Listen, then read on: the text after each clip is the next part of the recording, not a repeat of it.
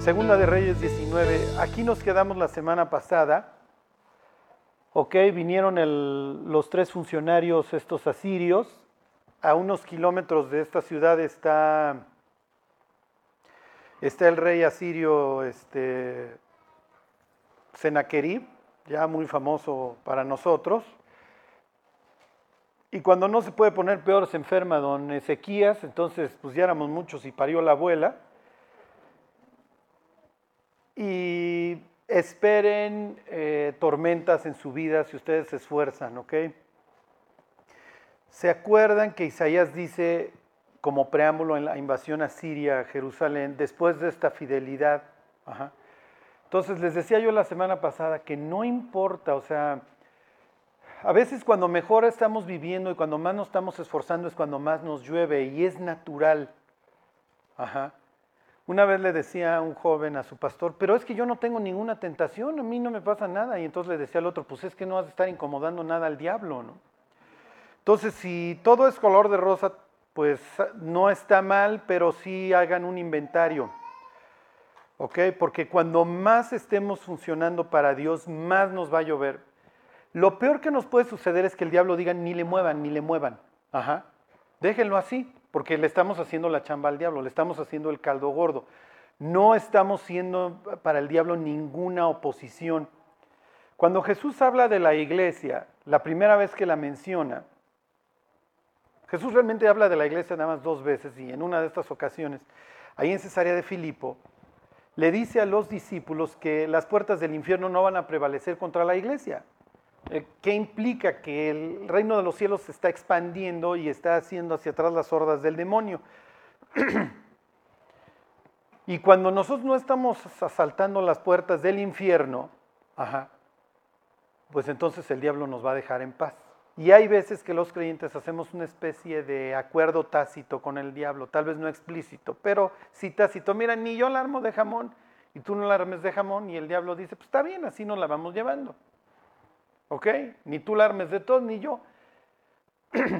Cuando nosotros nos estamos esforzando por buscar a Dios, y piénsenlo, empieza la reunión de oración y vienen las tormentas y viene el asalto, viene lo que ustedes quieran. ¿Por qué? Porque estás echando a andar la maquinaria divina. Dices, me voy a levantar mañana a las 6 de la mañana y voy a leer todos los días. Y lo logras y el, lunes y el martes, como nunca, ¿ok? El peor sueño de tu vida. Pues es natural, estás buscando a Dios, pero vamos a tener que esforzarnos y a ir sobrepasando. Y conforme vayamos creciendo en la fe, pues es natural que las tormentas no van a cesar. Ok, bueno, entonces, pues el rey Ezequías se esfuerza, quiere agradar a Dios y así le fue. Y así le fue, pero también así alcanzó bendición y así fue nombrado el rey más grande de Israel realmente el rey más grande de Israel después de Cristo. Y hoy vamos a ver cómo se parece a Jesús en muchos aspectos. Y se va a parecer a Cristo en aspectos que no pensaríamos que se pudiera parecer Ezequías. ¿eh? Bueno, entonces le dan el informe, ahí se pararon en alguna de estas murallas los embajadores, estos asirios, llegan con el informe los tres mensajeros, los tres embajadores también israelitas y le cuentan todo lo que, dije, todo lo que dijo, ¿no? Como nos dijo que estamos expuestos a comer nuestro estiércol, a beber nuestra orina. Cuando se acaben las aguas de Siloé, ¿se acuerdan? El, el estanque este que había creado para transportar las aguas que había traído de Gijón este Ezequías, pues que le va a durar cinco minutos el gusto cuando venga el sitio, ¿ok? Ezequías sabe y todo Israel sabe, que, bueno, no Israel, esta parte del sur, Judá, sabe que no le va a aguantar el sitio ni cinco minutos a los asirios. Así les había ido en Laquis. ¿ok? Ahorita les leo lo que, cómo, cómo lo cuenta el propio Senaquerib, porque es muy interesante las propias palabras de Senaquerib, cómo cuenta esta historia.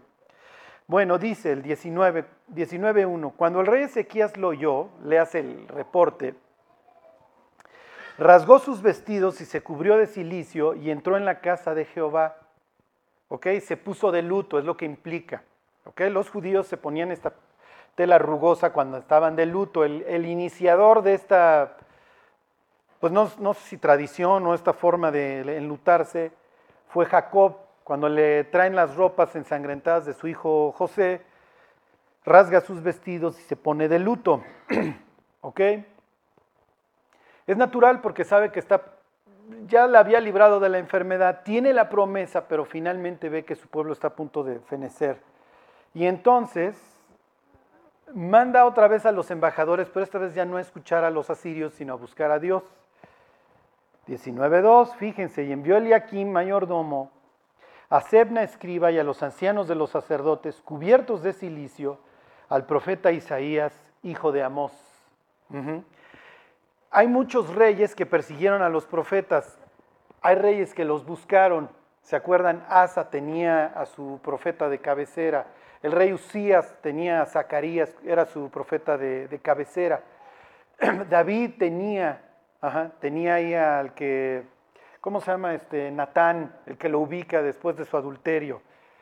¿Ok? Entonces los grandes reyes no estaban peleados con escuchar, con tener una autoridad espiritual que los ubicara, que los ayudara, como no lo debemos estar nosotros. ¿eh? Digo, finalmente a nadie nos gusta que nos digan nuestras verdades, pero la Biblia dice que el sabio está dispuesto a escuchar. Es el libro de los proverbios que oirá el sabio y aumentará el saber. Hoy ya no vamos a llegar a esto, pero lo vamos a ver la siguiente semana. Reprende al sabio y qué, ¿quién se acuerda? Y te amará. El sabio está dispuesto a escuchar la reprensión y a mejorar. Es el caso de este, de este Ezequías. Entonces dice, vayan a buscar a Isaías. La tradición dice que el hijo de Ezequías va a matar a Isaías para que se vayan ambientando lo que vamos a ver después. Esto es increíble, cómo, cómo va a dar un péndulo la historia espiritual de Judá. Ok, entonces mandan a buscar a Isaías y entonces les dice en versículo 3, este es el recado. Así ha dicho Ezequías, este día es día de angustia, de reprensión y de blasfemia porque los hijos están a punto de nacer y la que da luz no tiene fuerzas. ¿Ok? Y en nuestro contexto esto pues es muy lejano porque para nosotros, pues hoy las mujeres no mueren pariendo. Piensen en una sociedad en donde la tercera parte de las mujeres mueren en el parto. Pues imagínense, después de estar horas y horas en un dolor espantoso, si el niño no se había encajado la cabeza y estaba de pies para abajo, pues no había de que traigan a, vamos a hacer cesárea. Y es lo que está experimentando Ezequías. Estamos a punto de nacer y no lo vamos a lograr. Nos vamos a morir dentro del vientre de la mamá, en este caso de Sión, ¿ok?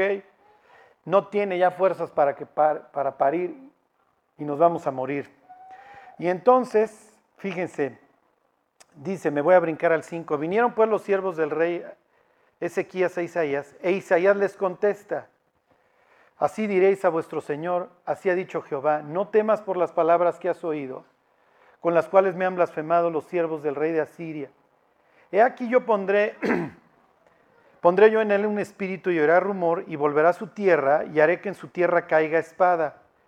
Y regresando el Rapsacés, halló al rey de Asiria combatiendo contra Limna, porque oyó que se había ido de Laquis. Entonces, efectivamente, regresan y el rey de Asiria, que estaba a unos kilómetros en la se tiene que ir a una ciudad ahí cercana a Libna. ¿Por qué?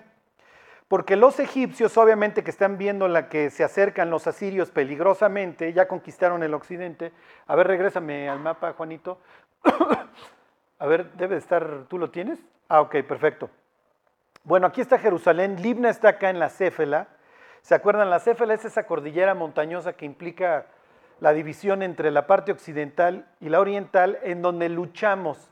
Los reyes de Israel poderosos conquistaron hasta acá, entre ellos Ezequías. Ezequías alcanzó a conquistar entre la muerte de dos reyes asirios toda esta zona, pero cuando viene Sennacherib, eh, eh, eh, me lo echan todo para acá y me lo refugian hasta acá y luego ya viene el sitio. En otra ciudad acá en Libna, tantito más cerca de Jerusalén, se van a encontrar el, el rey de los etíopes, el rey de Egipto del norte le pide ayuda al rey de Egipto del sur, estaban divididos, por eso ustedes van a leer que el rey de Etiopía, Tiraca, sube, ¿ok? Lo van a poner manotas, a los etíopes lo van a poner manotas, ¿ok? Pero aún así se tiene que pintar de Laquis, este, el rey de Asiria, y le manda un recado, le escribe una carta, ¿ok? Y entonces, a ver, se los leo el versículo 9 porque el rey de Asiria dice, oyó decir que Tiraca, rey de Etiopía, había salido para hacerle la guerra. Entonces volvió él y envió embajadores a Ezequías y le dice, regresan, ahí vienen otra vez estos tipos después de que le mandan el recado, no te preocupes, ¿ok?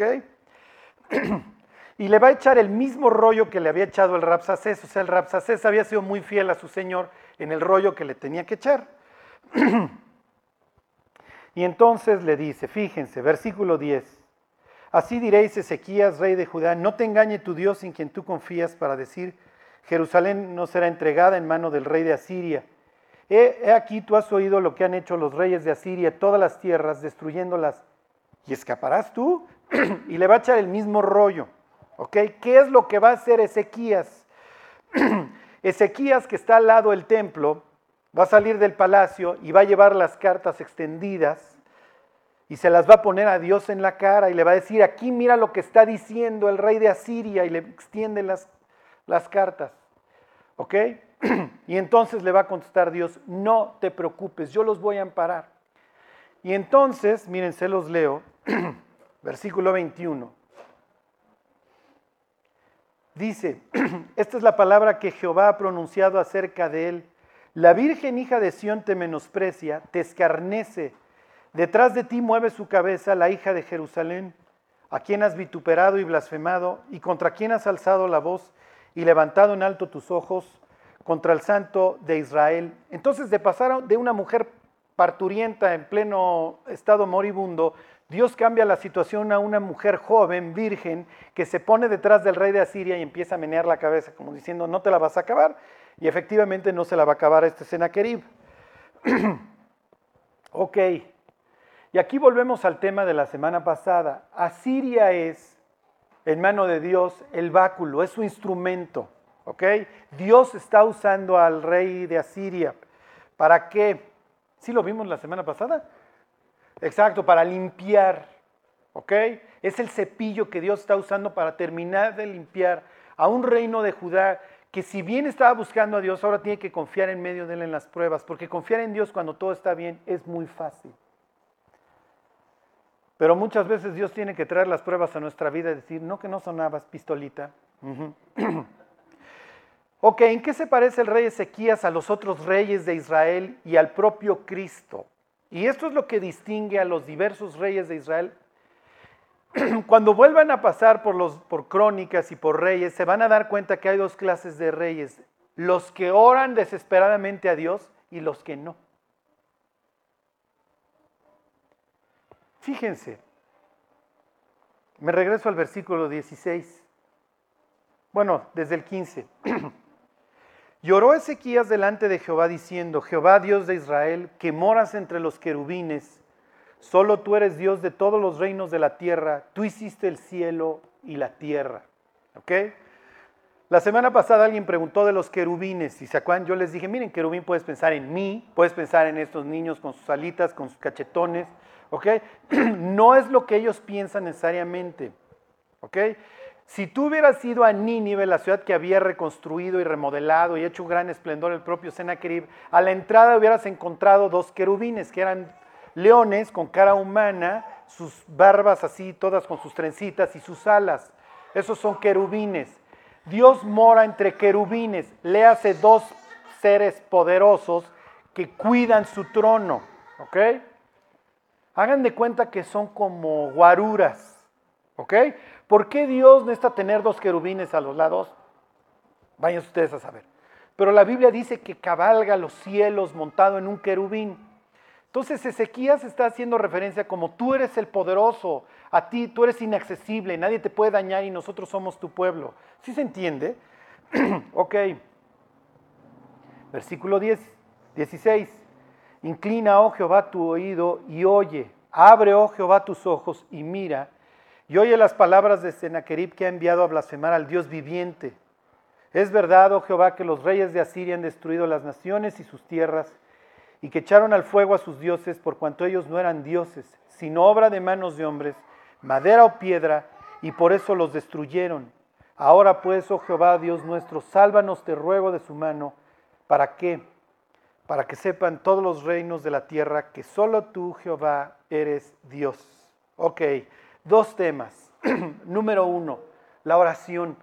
A lo largo del estudio de los reyes que hemos ido teniendo, nos hemos encontrado a estos hombres derramando y haciendo estas oraciones increíbles a Dios.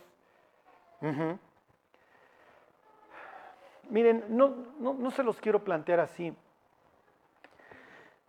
pero no sé por qué hoy o bueno, sí lo entiendo, los medios de comunicación y etcétera nos han hecho pensar que nuestra vida tiene que ser color de rosa. Por eso ya no derramamos nuestro corazón así, por eso ya no clamamos así. Ahorita vemos algunas oraciones de otros reyes. Pero váyanse a la carta a los hebreos y fíjense lo que hacía Jesús en los días, dijera el autor de la carta a los hebreos, en los días de su carne. Y pensamos que porque no estamos clamando de esta manera, entonces somos felices. No es cierto. No es cierto. Y les quiero preguntar, ¿hace cuánto no estaban pensando, se me está desmoronando todo? Tengo que clamar más a Dios. Si no está pasando. Y con esto yo no les quiero decir que tiene que pasar a diario, pero si no está sucediendo, tienen que hacer un inventario de su vida. Porque quiere decir que no tienen al diablo encima. no hay guerra. ¿Sí me explico? La otra vez estaba hablando con una señora, eh, hablando es un decir, eh, porque la estaba escuchando chillar, más bien. es parte del show. Es parte del show, es escuchar a las personas llorar. Este, y entonces, ay Charlie, ya te dejo porque ya te quité mucho tiempo chillando, ¿no? Y entonces este, le digo, mm, es parte de... Y el problema en el que está metida no es de fácil solución porque implica pues mucho dolor por sus hijos, etcétera, que están viviendo muy mal, etcétera, ¿no? Pero esto pues, es lo normal. Es una persona esforzándose, abriendo la brecha porque quiere ver a sus hijos dejar las drogas, quiere ver a sus hijos vivir una vida distinta. Sabe que este camino los va a conducir eventualmente a la muerte, que va a cortar sus vidas, que va a destruir sus mentes, su corazón. Entre más daño previo haya a la conversión, si algún día ellos vienen a la fe, van a tener hechos pedazos su corazón, su mente, va a haber un chorro de cosas que reconstruir y le digo, oye, pues eres como cualquier otro cristiano. Estás escuchando los gritos del de al lado, ya viste el otro cómo salió corriendo con los intestinos en las manos. Todo huele a pólvora, casi no escuchas por las detonaciones. Estás en guerra, estás luchando por tus hijos. Así es. Pero prendes la televisión y ¿cuál es el mensaje? Piensen en todas estas series americanas cuyo único objetivo es hacernos brutos. Decía uno de los descendientes de Rockefeller, creo que era Nelson, o no me acuerdo cuál, que el fin de la educación no es hacer a las personas sabias ni pensantes, sino crear obreros. Ese es el fin de la educación, o sea, piensen en los currículum. O sea, no se trata de que pensemos.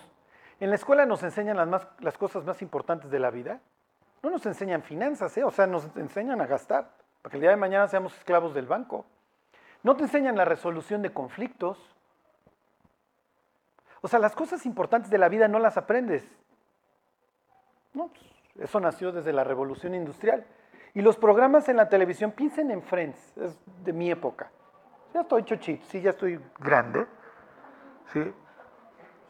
Era, vuélvete bruto. ¿Sí me explico? Piensen en la serie esta, no me acuerdo Charlie Sheen, no, and a Half Men. O sea, vuélvete bruto, vuélvete un, realmente un estúpido. No pienses. Y si tu vida no es como la que te proyectan en estos programas, entonces estás mal. Entonces estás mal. Hey, ¿cómo vendemos el cristianismo? Vas a ser feliz. ¿Sí me explicó? O sea, piensen en David. No engañes. No, van a ser. Piensen en Moisés, no engañen muchachos, no van a ser. Oye, pero tú eres el gran líder de Israel. Flétense 40 años con un pueblo rebelde y contradictor que cada día que tenía yo que salir con casco porque todos los días me querían apedrear. Porque sí, querían llegar a Beverly Hills, pero cuando vieron a los gigantes ya no quisieron. Cuando vieron que había que pagar un precio ya no quisieron. Hey, con esto yo no los quiero desalentar y decirles que nada es color de rosa. O sea, sí, Dios nos va a traer gozo, nos va a traer paz, nos va a traer paciencia, nos va a traer amor, nos va a hacer que valoremos las cosas que realmente valen. No nos vamos a estar embriagando a las 11, 12 de la noche con los compañeros del trabajo. No, vamos a estar desde las 7 con nuestra familia. No vamos a estar tirando nuestra vida.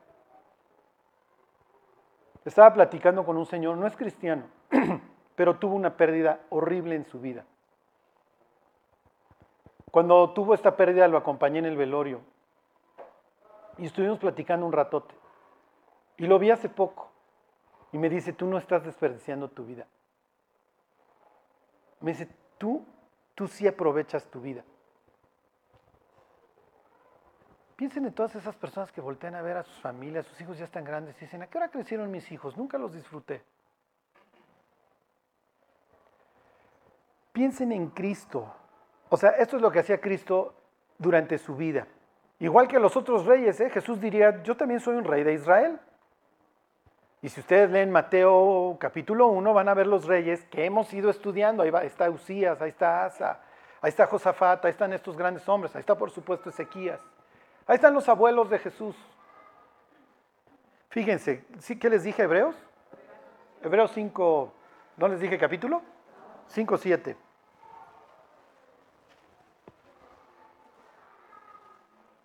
¿Qué sucede cuando las personas tienen una expectativa falsa de la vida. Estaba viendo un documental de un señor que se dedica a combatir la depresión y la ansiedad y pone una gráfica, una gráfica espantosa. Entre más joven eres, tu porcentaje de, de, padecer depresión es mucho más elevado. Pero hagan de cuenta que la gráfica, conforme es la edad, se va levantando así. Y no me acuerdo, si naciste después de los 90, tu probabilidad es uno en tres de que padezcas depresión crónica. Pues claro, es una expectativa de lo que te presenta la televisión. Tienes que ser feliz, ese es el sentido de la vida.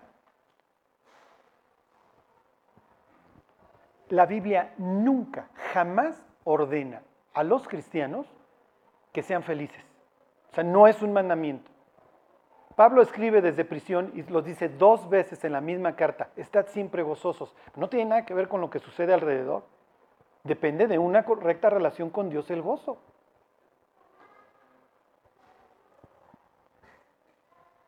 El índice de suicidio, pues claro, pues es que si yo no tengo la vida que me, que me proyectan en Facebook, pues luego entonces estoy hecho pedazos y pues mejor me vuelo la tapa de los sesos. O sea, pobres jóvenes hoy porque les, les tocó que les dijeran, tú eres especial, tú eres lo máximo, tú, el gran milagro. ¿Sí me explicó? Pero nunca les dijeron, oye, la vida es dura, la vida es difícil, las cosas que valen la pena, pues te vas a tener que esforzar. Al contrario, vieron a sus padres salir por piernas por un modelo más reciente. Ah, bueno, pues entonces yo hago lo mismo que mis progenitores, yo también pues busco la leve. Fíjense, 5.7.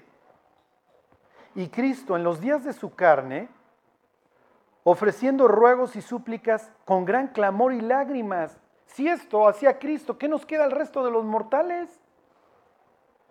Fíjense, ofreciendo ruegos y súplicas con gran clamor y lágrimas al que le podía librar de la muerte, fue oído a causa de su temor reverente. Fíjense, esto es terrible. Versículo 8. Y aunque era hijo, por lo que padeció, aprendió la obediencia, habiendo sido perfeccionado, y habiendo sido perfeccionado, vino a ser autor de eterna salvación para todos los que le obedecen. La Biblia dice que agradó purificar, perfeccionar a Dios por aflicciones, al que iba a ser el autor de nuestra salvación. Si Jesús tenía que estar orando con lágrimas y clamor al que podía librar de la muerte, ¿qué nos espera a nosotros? Ahora Jesús viene a librar la madre de las batallas. Jesús viene a ganar la guerra, viene a abrir la puerta al cielo, a perdonar los pecados de la humanidad, a saldar la deuda, no a perdonarlos, a pagarlos. Es natural, no, no ha habido una persona más atacada en la historia que Jesús. ¿Por qué? Porque pues esta es la madre de todas las batallas. Si nosotros caemos o no, pues somos ahí, si me explico, rasos. O tal vez no rasos, porque Dios empieza a obrar a través de nuestra vida. Pero si Jesús cae, el resto de los demás no servimos para nada. Ok, cuando se los esté llevando el tren, es natural quejarnos contra Dios. Es que Dios, es que Dios ya se olvidó de mí. Además, Dios no entiende el dolor. Y Dios diría, no entiendo el dolor. Pues yo también maté a mi hijo, ¿eh? Yo lo vi retorcerse en una cruz. Y luego cerré el telón, puse las tinieblas y lo empecé a castigar por los pecados de ustedes. Fíjense, me regreso tantito, 4.14, ahí mismo en Hebreos. Por tanto, teniendo un gran sumo sacerdote que traspasó los cielos, Jesús, el Hijo de Dios, retengamos nuestra profesión. Es una carta preciosa, está escrita en una iglesia perseguida y ese es el tema. Mantén tu profesión, tu, disposición, tu propósito. Con tal que retengamos nuestra profesión, dice, con tal que retengamos nuestra esperanza del principio. Y luego explica, porque no tenemos un sumo sacerdote que no pueda compadecerse de nuestras debilidades. ¿Qué es el dolor? ¿Qué es la tristeza? ¿Qué es la ansiedad? Todo lo conoció Jesús. Hay un grado de ansiedad tal que empiezan a reventarse las venas, por eso Jesús suda sangre.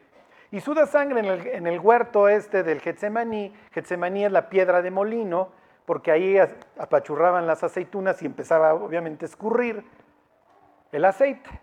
Y entonces Jesús empieza a experimentar la ansiedad de que va a ir al patíbulo y él diciendo, muchachos, no crean que me van a quemar en la hoguera, mi propio Padre me va a hacer pagar el infierno que ustedes merecen y empieza la hematidrosis, empieza a sudar la sangre. Ok, se los vuelvo a leer, porque no tenemos un sumo sacerdote que no pueda compadecerse de nuestras debilidades, sino uno que fue tentado en todo, según nuestra semejanza, pero sin pecado. Cuando se los esté llevando el tren, sepan que Jesús pasó por ahí y que se va a compadecer, que va a entender nuestra situación. Y entonces dice, versículo 16, es lo que va a hacer Ezequías, acerquémonos pues confiadamente al trono de la gracia, ¿para qué? Para alcanzar dos cosas, alcanzar misericordia y hallar gracia para el oportuno socorro.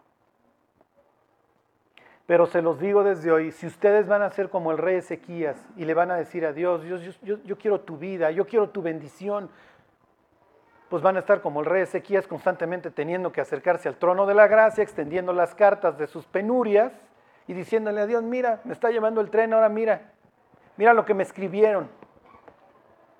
y les hago un paréntesis, cuando los persigan, no contesten.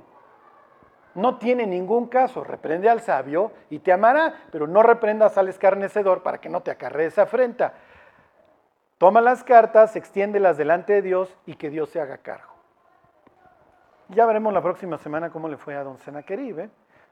porque le va a ir como en feria. Ok, bueno. A ver, hacemos escala en diversos reyes que oraron de esta manera y luego les digo el otro tema, el segundo tema. Ok, a ver, vayan, este, segunda de Crónicas, capítulo... Ay, ¿dónde está la oración de don Josafat? ¿Se acuerdan? Gran oración. Dios no sabemos qué hacer. Esto es increíble. está llevando el tren, estás a punto de fenecer, el rey se pone a orar.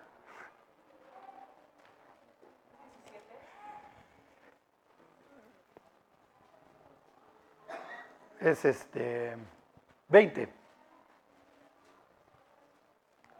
Dios te ruego que nos libre, está orando Ezequías.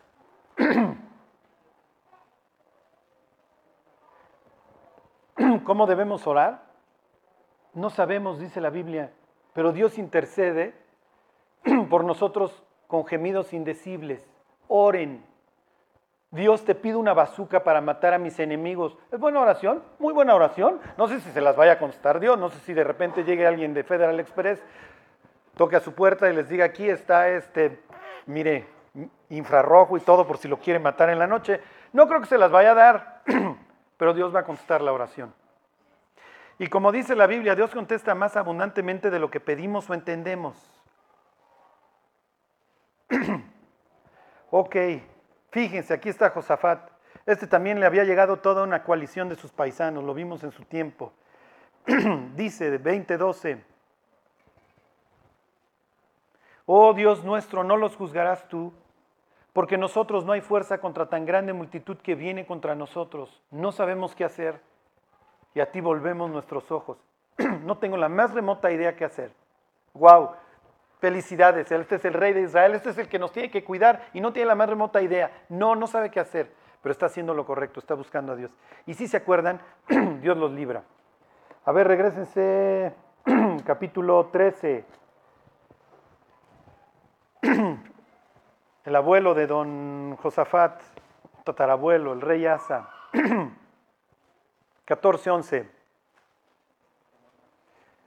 A este vienen los etíopes a conquistarlo, vienen ahí los del sur de Egipto, con el doble de ejército, si se acuerdan, o el triple, un millón de hombres.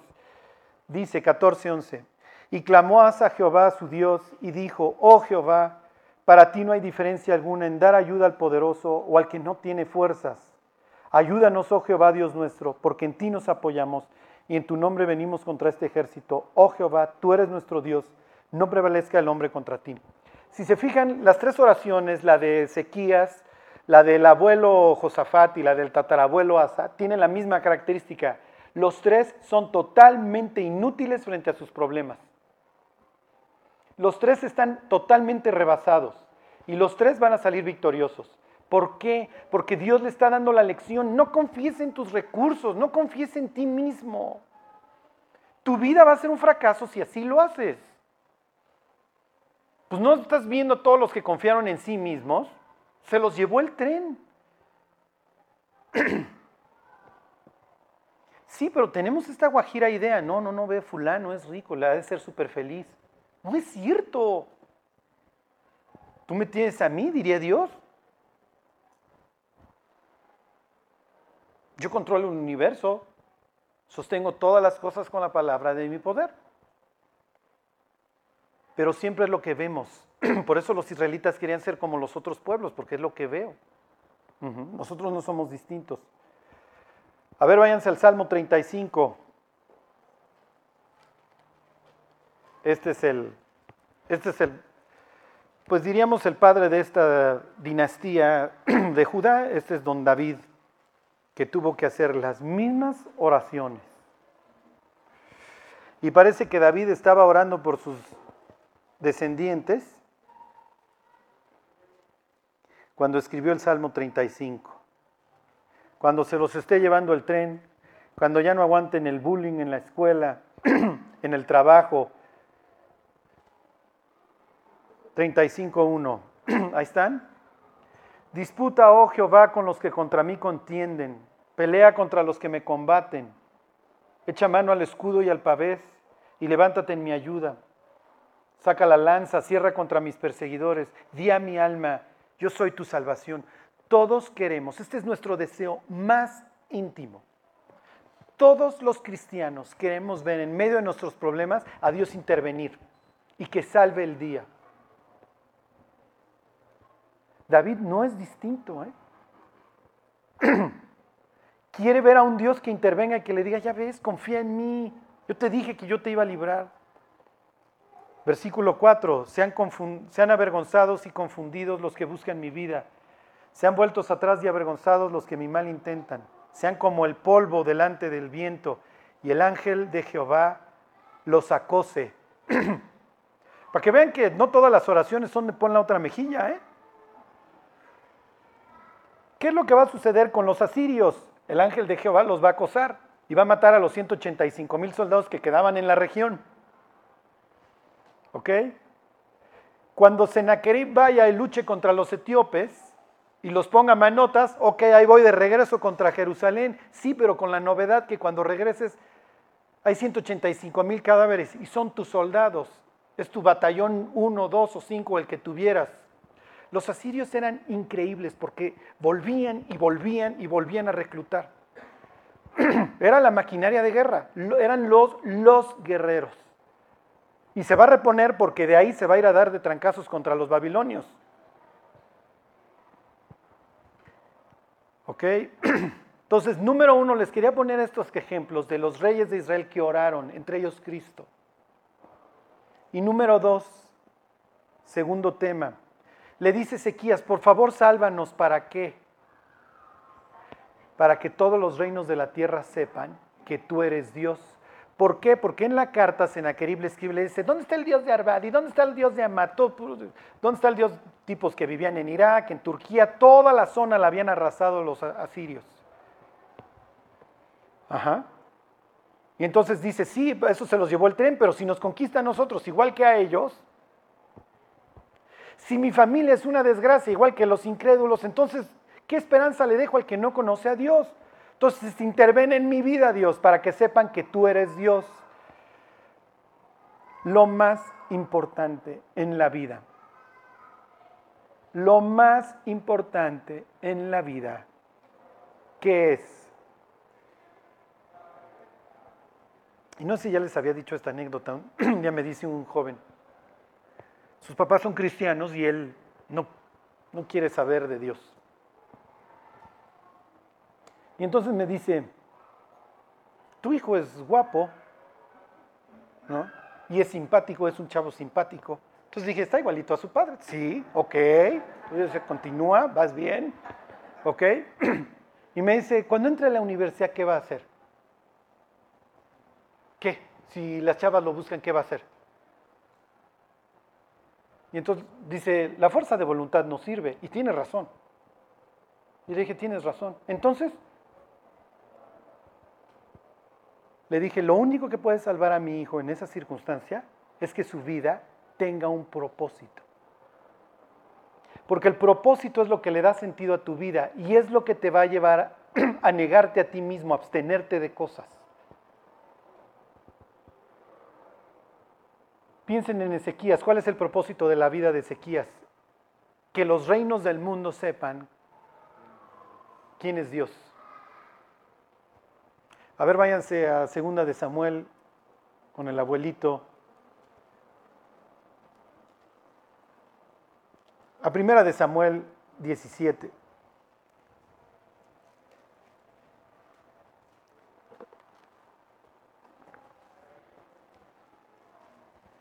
¿Cuál es el sentido de tu vida? ¿Para qué te despiertas en las mañanas? Piensen en el incrédulo. Suena el despertador 5 de la mañana, agarrar el tráfico, llegar a la chamba, sufrir la chamba, esperar la quincena. Eh, quizá tirarle la onda a dos, tres chavas de la chamba. Vivir en un nerviosismo espantoso, a ver qué día truena mi matrimonio. Cobrar la quincena. Echarse unos alipuses en la quincena. Sufrir la quincena esperar la siguiente quincena, echarse unos alipuses la siguiente quincena, multiplíquenlo por 40 años y luego morirte. ¿Les late? Es la vida que nos ofrece el diablo, ¿eh? Quincenas más grandes o más chicas, es la vida que nos ofrece el diablo, ¿cómo se las describí? Chambear, andar fornicando por ahí, echarse los alipuses, entretener la vida y luego irte al infierno. Esa es la vida, ¿eh? Esa es la vida que tiene destinada el diablo para el ser humano.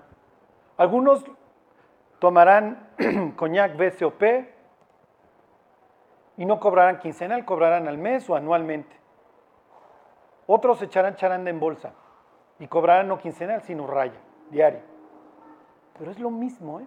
Y van a tener el mismo dolor y la misma amargura.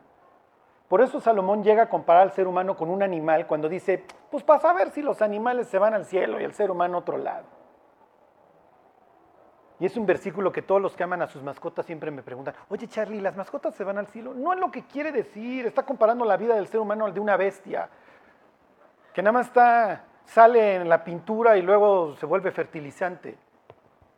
Esa es la vida en serio que quieren para ustedes, que quieren para sus hijos cobrar quincenas y luego irse a pudrir al infierno, disfrutar un mes, 15 días o 6 días de vacaciones al año y ser felices durante esos días.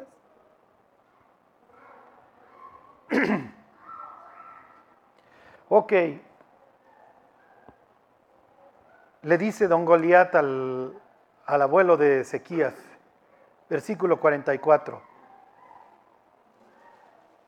17:44. Dijo luego el filisteo a David, ven a mí, y daré tu carne a las aves del cielo y a las bestias del campo. O sea, no vas a tener ni sepulcro. Vas a morir como bestia, David. Te van a comer los buitres.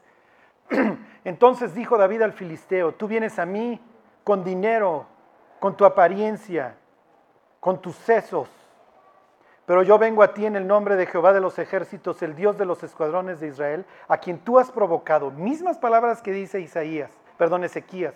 Te provocaron, Dios, te picaron la cresta. Jehová te entregará hoy en mi mano y yo te venceré y te cortaré la cabeza y daré los cuerpos de los filisteos a las aves del cielo y a las bestias de la tierra. ¿Y qué? Y toda la tierra sabrá que hay Dios en Israel. Misma oración que le aprendió luego el nieto. ¿Te das cuenta que si tú vives para que el mundo sepa que Dios es Dios, tus nietos pueden seguir tus caminos? Váyanse a Primera de Crónicas, capítulo 8, denle vuelta hacia la derecha. En el camino te vas a poder tropezar 18 veces. ¿Qué les dije? No, segunda, segunda de Crónicas, perdón. 33, perdón. Bueno, a ver, se los leo desde el 32. Hijo, lástima que este se nos desvió porque tenía el mismo propósito de David, el mismo propósito de Ezequías. 32. Está dedicando ahí la casa de Dios Salomón y dice, y también al extranjero que no fuere de tu pueblo Israel, que hubiera venido de lejanas tierras a causa de tu gran nombre y de tu mano poderosa y de tu brazo extendido, si viniere y orare hacia así hasta tu casa, tú oirás desde los cielos, desde el lugar de tu morada, y harás conforme a todas las cosas por las cuales hubiere clamado a ti el extranjero. ¿Para qué? Para que todos los pueblos de la tierra conozcan tu nombre y te teman así como tu pueblo Israel, y sepan que tu nombre es invocado sobre esta casa que yo he edificado. Último, y nos vamos, váyanse, Salmo 67. Si tú decides que tu vida sirva para que el mundo sepa, vas a sufrir mucha oposición, empezando por ti mismo. Y vas a tener que dejar de hacer muchas cosas. Ya no vas a poder estar echando de gritos, diciendo groserías, etc. La gente va a tener que ver a Dios en tu vida. Si ese es tu propósito, vas a tener que buscar a Dios, si te vas a tener que levantar en la mañana o acostarte tarde en la noche leyendo, buscando a Dios. Vas a tener que ser un testimonio. Y vas a sufrir. ¿Qué más quisiera yo decirles? No, hombre, todo se pone padrísimo y es de bajada. Y entre más te esfuerces, más oposición va a haber del diablo. Hijo, me invitaron a dar unas pláticas ahí en Monterrey para jóvenes. Hijo, me han dado ganas de cancelarlas todos los días. Porque pues sientes la oposición del diablo todo el tiempo. ¿Sí? Fíjense, 67.1. Dios tenga misericordia de nosotros y nos bendiga. Oh, sí, con esas dos cosas estamos hechos haga resplandecer su rostro sobre nosotros para que sea conocido en la tierra tu camino, en todas las naciones, tu salvación. Esa es la idea. Que Dios tenga misericordia de nosotros, nos bendiga, haga iluminar nuestro, su rostro en nosotros. ¿Para qué? Para que los pueblos, para que la gente sepa que hay un Dios para que nuestros hijos sepan que hay un Dios. Y miren, decía un gran predicador una vez, su hija se divorció. Y decía, yo nunca me peleé con mi esposa frente a mis hijos, o sea, mis hijos nunca vieron conflictos. Y les hice daño. Es porque ellos pensaban que los matrimonios tenían que ser perfectos. Dice, yo tenía conflictos con mi mujer. Entonces, miren, no vamos a tener una vida perfecta. Dios nos va a estar llevando siempre más profundo, nos va a estar disciplinando, nos va a estar componiendo, o por las buenas o por las malas. Pero pienso que el mayor testimonio que le podemos dar a nuestros hijos es el de enfrentarnos a nosotros mismos. Los padres que se enfrentan a sí mismos le dan un testimonio a sus hijos de que, vale, de que se vale arrepentirse. Es la esperanza que les podemos dar y que no vayan a tener que tocar fondo. un día estaba yo ahí en la cafetería de la universidad y me dice un chavo, Charlie, es que eres muy exagerado. Y le dije, mira, todo mundo tiene su teoría acerca de lo correcto y de la felicidad. Y cuando vienen las tormentas, los papelitos salen volando con las diversas teorías. Le dije, yo me tengo que mantener. Es la única forma de que las otras personas vean que efectivamente que hay un Dios que cambia las vidas, que hay un Dios que, que existe. Porque yo creo que de charlatanes ya todos estamos cansados.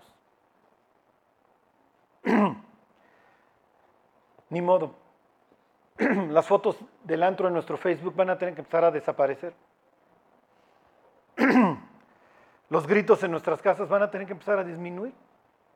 Dios va a tener que empezar a obrar en nuestras vidas. Lo único que importa y el único mensaje que quiero que se lleven es lo, lo que acabamos de leer. Que le hagamos la misma petición a Dios. Dios, ten misericordia de nosotros, que no nos lleva tan duro. Trae bendición a nuestra vida. Y que tu rostro resplandezca en el nuestro. ¿Para qué? Para que las naciones sepan que tú eres Dios. y no me quiero ir, nada más se los quiero leer rapidísimo.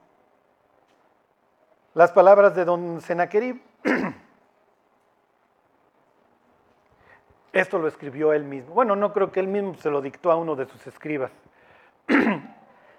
Está en el Museo de Londres, está el cilindro. Escribían así cilindros, no sé si hexagonales o cuántos lados. Y ahí iban escribiendo todas las derrotas que le aplicaban a sus, a sus derrotados. Fíjense lo que dice don Senaquerib, cómo él cuenta esta historia.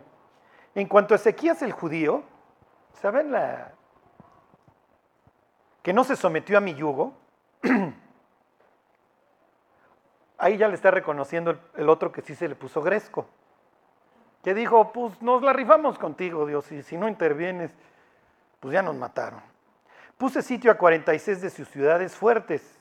O sea, Judá era ya un sitio poderoso. ¿eh? y sí, pues, se lo llevó, a todos los fue atropellando. E innumerables aldehuelas, aldeías, aldeas hay chiquilinas de sus inmediaciones y las conquisté mediante arietes y máquinas de asedio. Ariete y máquina de asedio asirio es muy feo. Tú no querías ver los andamios de estos cuates afuera de tu casa, ¿ok?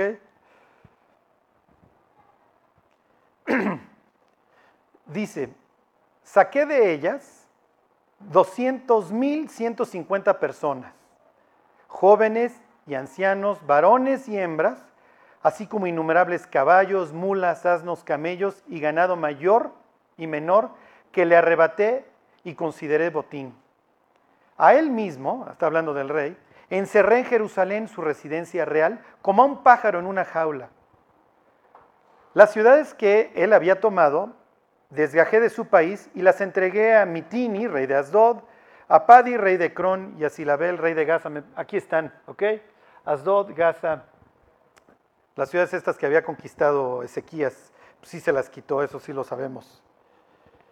Y así disminuí su territorio. El propio Ezequías fue por el terrible esplendor de mi majestad y los árabes y las tropas mercenarias que había traído para reforzar a Jerusalén, su ciudad real, le abandonaron. Me envió más tarde a Nínive, mi ciudad señorial, además de, y va a encontrar todo el tesoro que efectivamente le había mandado. ¿Ok? Pero nunca va a decir don Senaquerib que creen que conquistó Jerusalén porque nunca la conquistó. Simplemente va a decir que tomó las cosas y se regresó a Nínive. Y en Nínive, años más tarde, sus hijos lo matarían. Es una cita de, se llama Lukenville. Botero, Cassini y Berkúter, al que le guste la historia. Y esto cuenta Heródoto, el historiador, padre de la historia griego.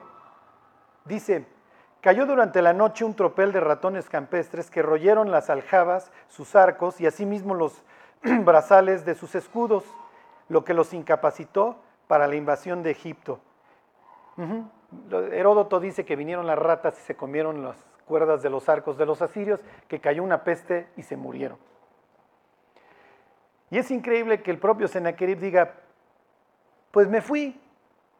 Y Ezequías dijera, sí te largaste mi cuate y sí te pagué lo que tú dices, pero nunca entraste. Y pude recuperar mi tierra y vinieron 15 años gloriosos y hasta Heródoto, citando un historiador egipcio, dice que vinieron los ratones, que ratones para los egipcios es peste. Fue una peste lo que mató a los 185 mil, que Dios trajo en ellos. Eso se los cuento la próxima semana. O realmente pasó un ángel escabechándose en cuestión de minutos, quién sabe. Pero lo que los historiadores, todo mundo reconoce, que Jerusalén nunca cayó. Y los reinos de la tierra voltearon a ver y dijeron, no tenía una sola esperanza y Dios lo sacó adelante. Los que ven nuestra vida, ¿qué creen? ¿Qué te dicen? Si tú eras el peor, tú eras el más borracho. Y aquí, gracias a Dios. Y si Dios nos trajo hasta acá, nos va a llevar el resto del trecho. Pero al igual que Cristo, que Asa, que Ezequías, que David, todos los días vamos a tener que estar alzando nuestros ojos al cielo y reconociendo que no somos absolutamente nada. Y si el propósito de sus vidas es que el mundo conozca a Dios, esperen tormentitas. Van a venir, pero el que sosiega el caos está de su lado. Bueno, vamos a orar y cantamos. Dios te damos gracias por, por todas esas ocasiones que tú has venido a socorrernos, Dios, y hemos podido decir que tú eres nuestra salvación. Dios, te damos gracias por todo lo que tú nos has dado, Señor, por todas esas cosas que, que tú nos has regalado, Dios, como nuestras familias, nuestros hijos, nuestra relación contigo, Dios. Todas esas cosas que tú nos has dado y que nos hacen levantarnos en la mañana. Bendícenos, Dios. Ten misericordia de nosotros y a resplandecer tu rostro sobre nosotros para que el mundo sepa que hay un Dios que cambia las vidas y que cuida de ellas. Que este sea el sentido de nuestra vida, Dios. Te lo agradecemos por Cristo Jesús. Amén.